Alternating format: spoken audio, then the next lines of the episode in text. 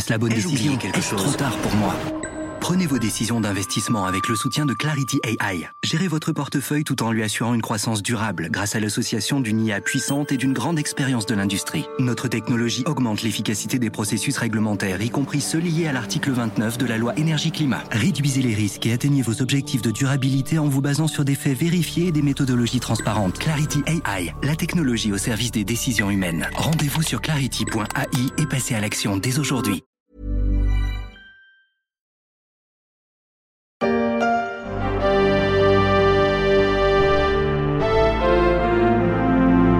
30 ans. Cela fait maintenant 30 ans que Sid Meier a mis la dernière main au jeu Civilization, sorti pour DOS avant d'être porté sur Amiga 500 et Atari ST, tout un pan de l'histoire du jeu vidéo.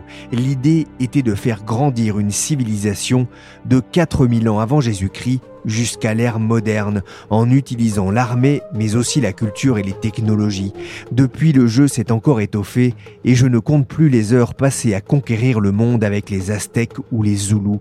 Mais ce n'était que les prémices de l'histoire d'amour entre le jeu et l'histoire avec un grand H. Et si on s'en servait pour apprendre quelque chose, en plus de s'amuser?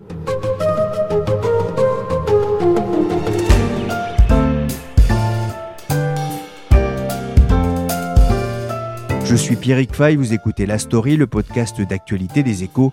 Allumez votre PC, prenez votre souris, je vous emmène avec moi en Grèce antique.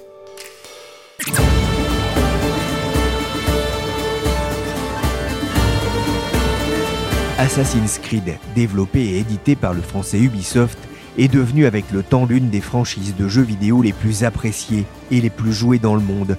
En témoigne la sortie remarquée de Valhalla, la nouvelle saga nordique sortie cet hiver. Ils pensent qu'on est des barbares Ne les décevons pas Va dire à tout le monde que le diable est ici chez lui maintenant Voilà comment on entre dans l'histoire. Et au Valhalla. En quelques jours, son éditeur a écoulé plus de 1 700 000 exemplaires de son jeu qui vous met dans la peau d'un viking. La saga a été vendue depuis l'origine à plus de 155 millions d'exemplaires dans le monde.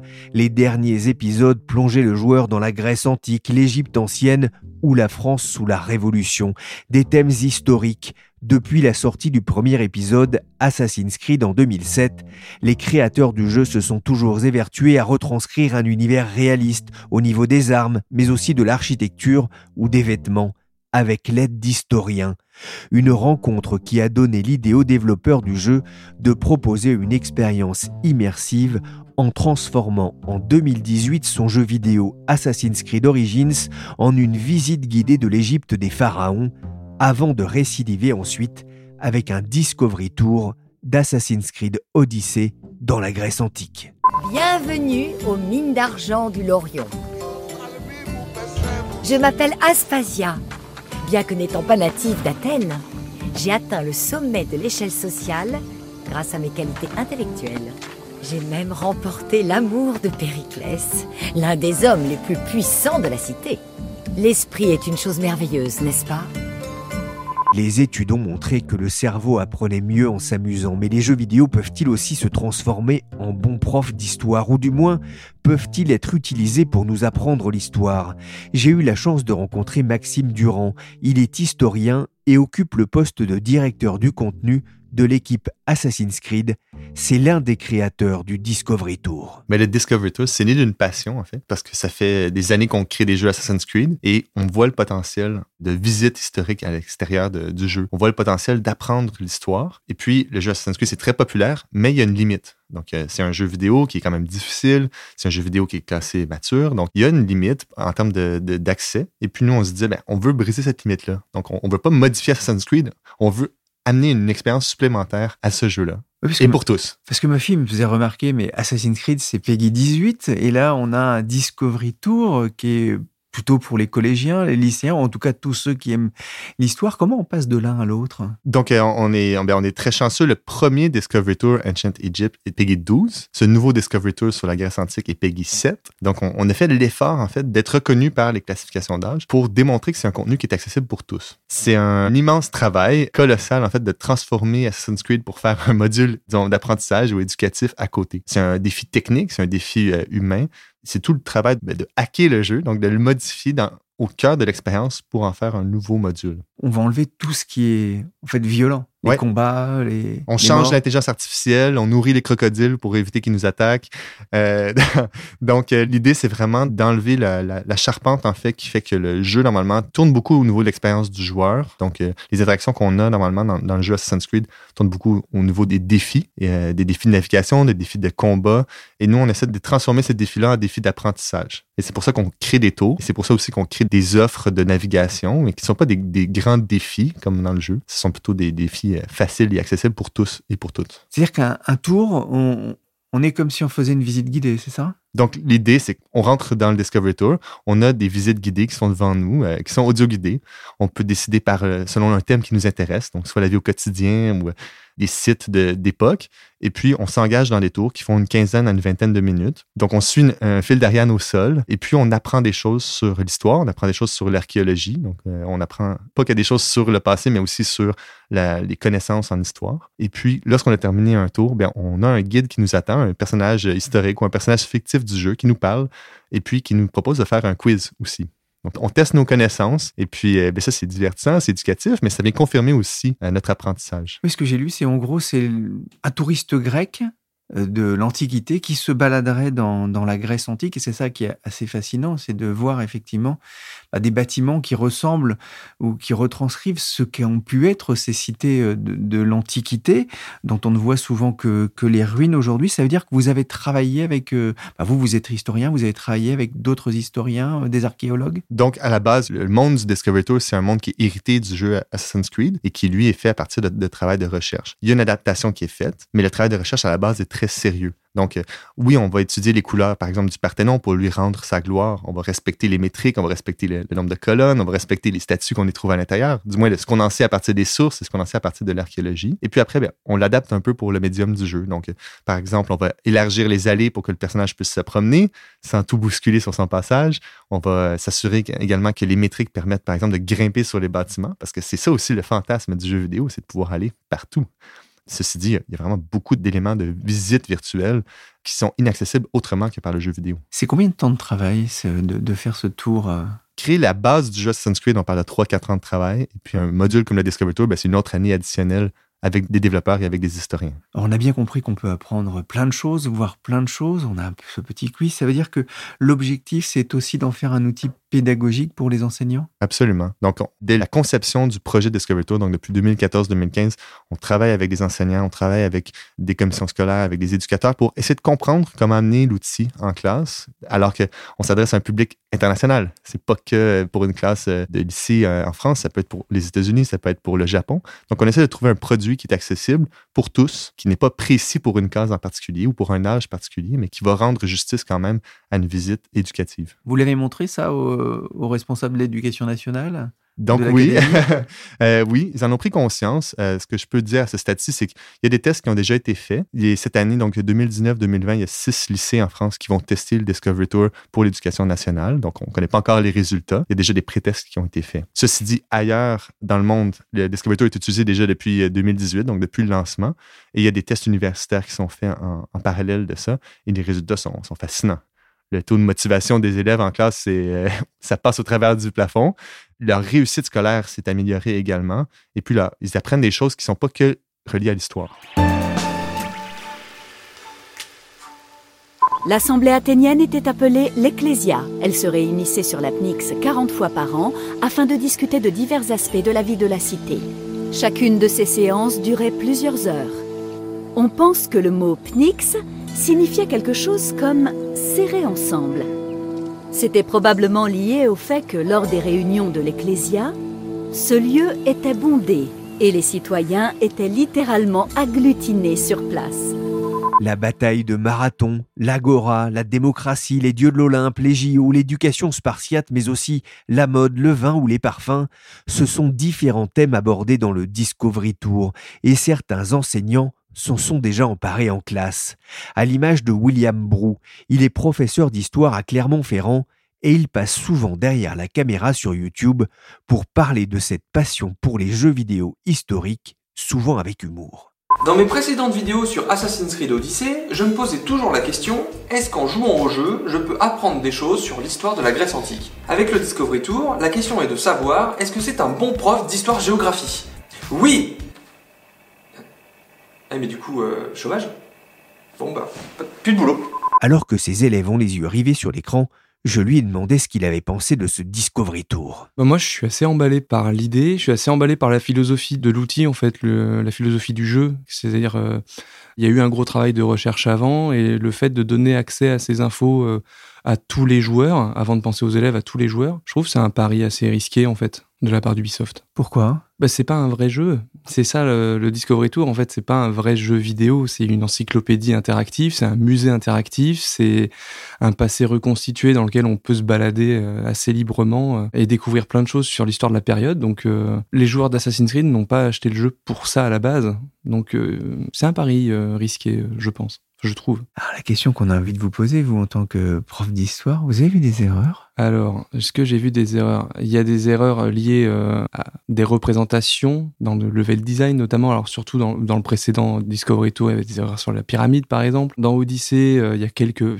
C'est des erreurs en fait qui sont liées au game design, au level design, à la recréation du monde. Il y a trop de ruines, il y a, il y a des petits détails comme ça qui font que euh, c'est pas exactement la Grèce telle que les Grecs l'ont vécue, mais en réalité, est-ce qu'on est capable d'avoir une image exacte de la Grèce telle qu'elle existait au 5e siècle avant Jésus-Christ? Pour être totalement exact, en fait, Assassin's Creed Odyssey, le monde d'Assassin's Creed Odyssey et le monde du Discovery Tour doit être rempli de vide. Il faudrait que le, monde soit rempli de vide parce qu'en fait, il y a beaucoup, on a beaucoup de vide dans nos connaissances sur la Grèce antique. Donc, il y a des partis pris qui sont faits, qui sont pris, ils sont annoncés, ils sont assumés. Donc à partir de ce moment-là, il n'y a, pas, a pas de mensonge. Est-ce qu'on peut vraiment apprendre l'histoire avec un jeu vidéo? Je pense que c'est un débat euh, qui fait couler beaucoup d'encre. Mon point de vue est que oui, on peut apprendre de différentes manières. Euh, on, apprend en, écoutant un guide dans un jeu vidéo comme on peut écouter un guide dans un musée à la différence que dans un musée, on y est pendant une heure et après, il faut repayer pour y retourner. Là, on peut y retourner quand on a envie. On peut apprendre grâce à, simplement à, du gameplay, en fait. Lorsque le joueur fait une action dans un jeu vidéo, il peut apprendre des choses. Alors,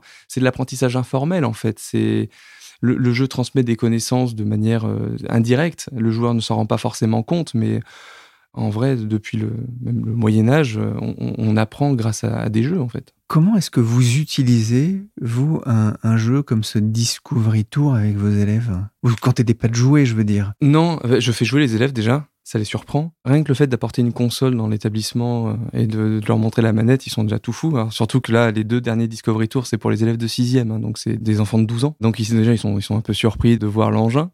Et euh, l'utilisation la plus simple, c'est de la même manière qu'on se déplacerait euh, ben, sur le site de Gizeh ou qu'on se déplacerait sur l'acropole pour leur faire visiter les, les, lieux et les vestiges. Ben, on fait pareil, mais avec le jeu en fait. Donc ça coûte le prix d'une console ou d'un PC alors qu'on peut pas les faire euh, se déplacer en Grèce antique. Enfin, en Grèce tout court déjà. Ça coûte très cher au budget de l'éducation nationale. Beaucoup trop. Mais moi, ce que j'ai vu dans, une de vidéos, dans une de vos vidéos, vous répondiez notamment à un reportage fait par TF1.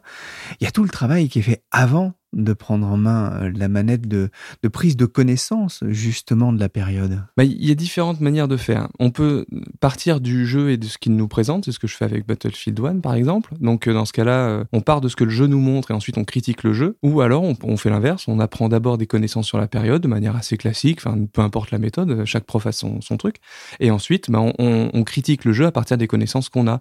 Il y a autant de manières d'utiliser les jeux en classe qu'il y a de, pédagogie, on va dire classique. On voit cette génération des, collégiens, des lycéens, j'en ai deux à la maison, moi, donc je vois très bien, c'est une génération qui doute beaucoup notamment de ce qu'on peut leur apprendre. Est-ce qu'avec un jeu vidéo, ça passe mieux? Certainement. Ah, on va, va pas se mentir, hein, c'est plus attrayant que d'écouter un prof pendant une heure. Euh, c'est plus attrayant que de, faire cinq questions sur le manuel scolaire. C'est un support qui est différent.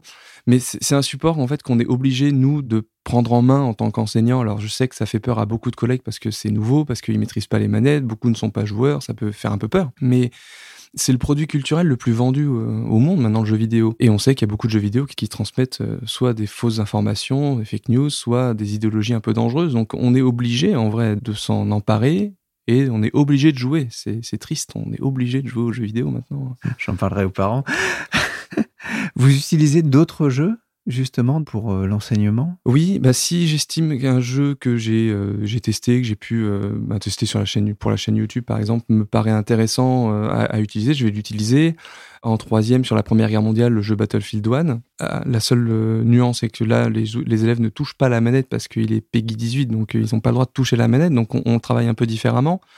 Mais je vais aussi utiliser des jeux un peu plus anciens, comme Kaiser 3 ce vieux city builder de 1998, pour travailler la romanisation. C'est un outil qui est assez euh, puissant. Les élèves ont découvert et analysé l'histoire de l'Amérique latine durant la guerre froide. Ils ont tout d'abord découvert la mise en place de l'OEA, l'Organisation des États d'Amérique en 1948. Puis ils ont analysé la mise en place des régimes dictatoriaux à Cuba puis dans les autres pays d'Amérique latine. Ensuite, ils ont décortiqué la crise de Cuba. Ils ont également caractérisé les différentes actions entreprises par les dictatures sud-américaines, le plan Condor, les nationalisations, j'en passe.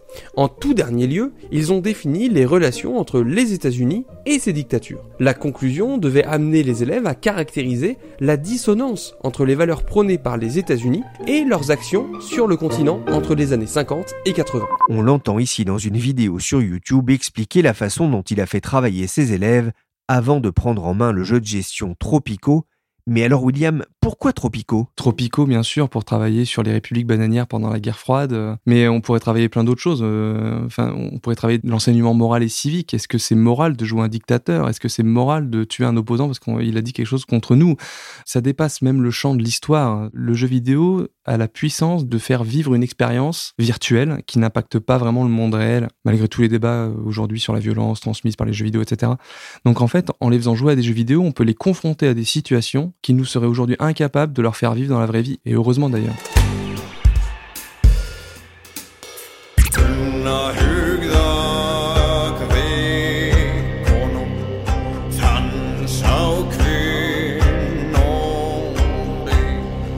Depuis le début, la licence Assassin's Creed s'attache à retranscrire la vie aux différentes périodes traversées par les héros de la saga, que ce soit l'architecture, les outils, l'allure des habitants et même la musique, comme ici pour l'épisode Valhalla, avec une bande son de près de deux heures et demie, dont ce morceau d'Einar Selvik qui a utilisé d'anciens instruments nordiques.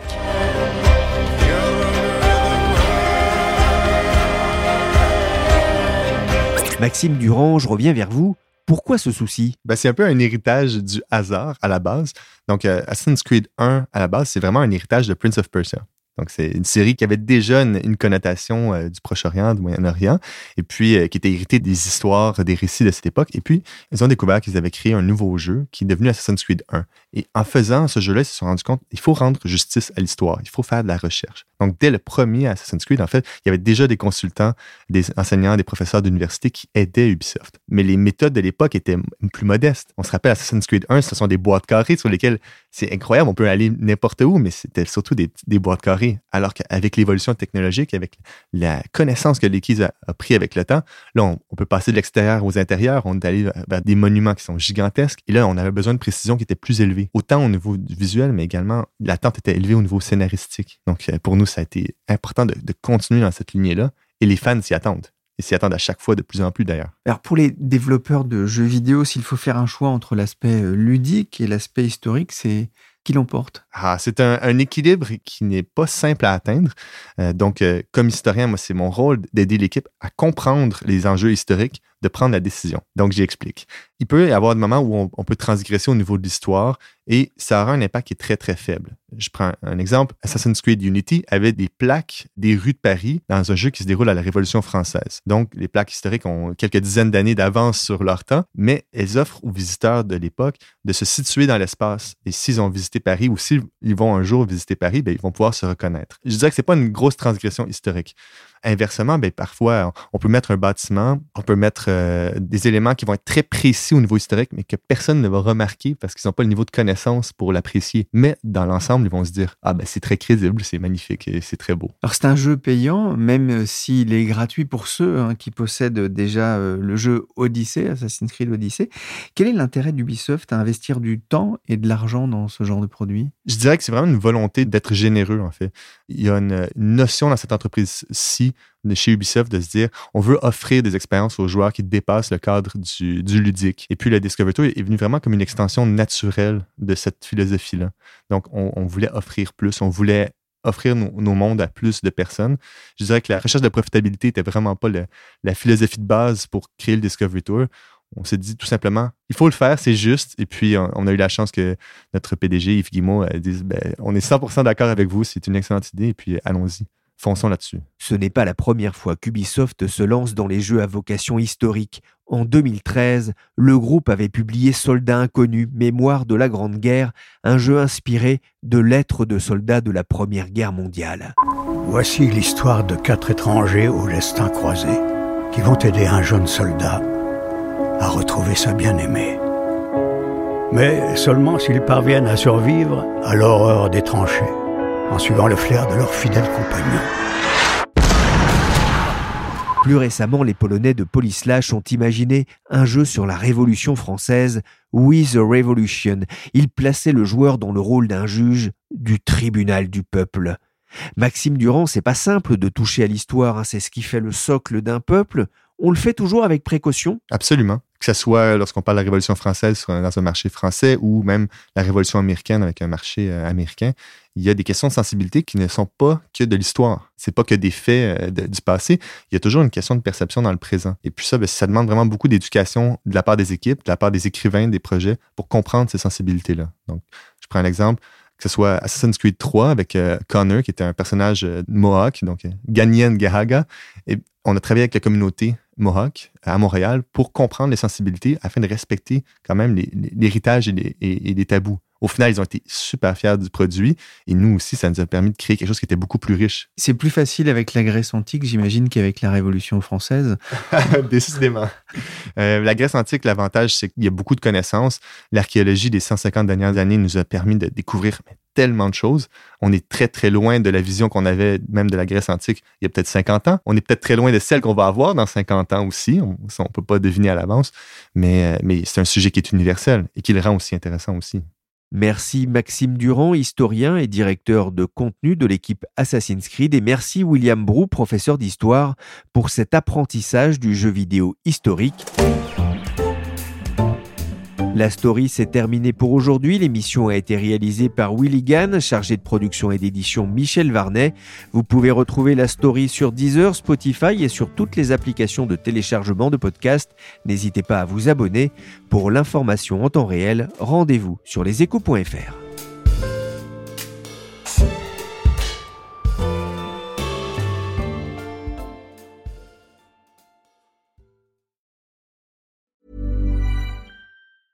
Hey, it's Danny Pellegrino from Everything Iconic. Ready to upgrade your style game without blowing your budget? Check out Quince. They've got all the good stuff shirts and polos, activewear, and fine leather goods, all at 50 to 80% less than other high end brands. And the best part? They're all about safe, ethical, and responsible manufacturing. Get that luxury vibe without the luxury price tag. Hit up quince.com slash upgrade for free shipping and 365 day returns on your next order. That's quince.com slash upgrade. Hi, I'm Daniel, founder of Pretty Litter. Did you know cats tend to hide symptoms of sickness and pain? I learned this the hard way after losing my cat, Gingy. So I created Pretty Litter, a health monitoring litter that helps detect early signs of illness by changing colors, saving you money and potentially your cat's life. Pretty Litter is veterinarian developed, and it's the easiest way to keep tabs on your fur baby's health right at home. Go to prettylitter.com and use code ACAST for 20% off your first order and a free cat toy. Terms and conditions apply. See site for details.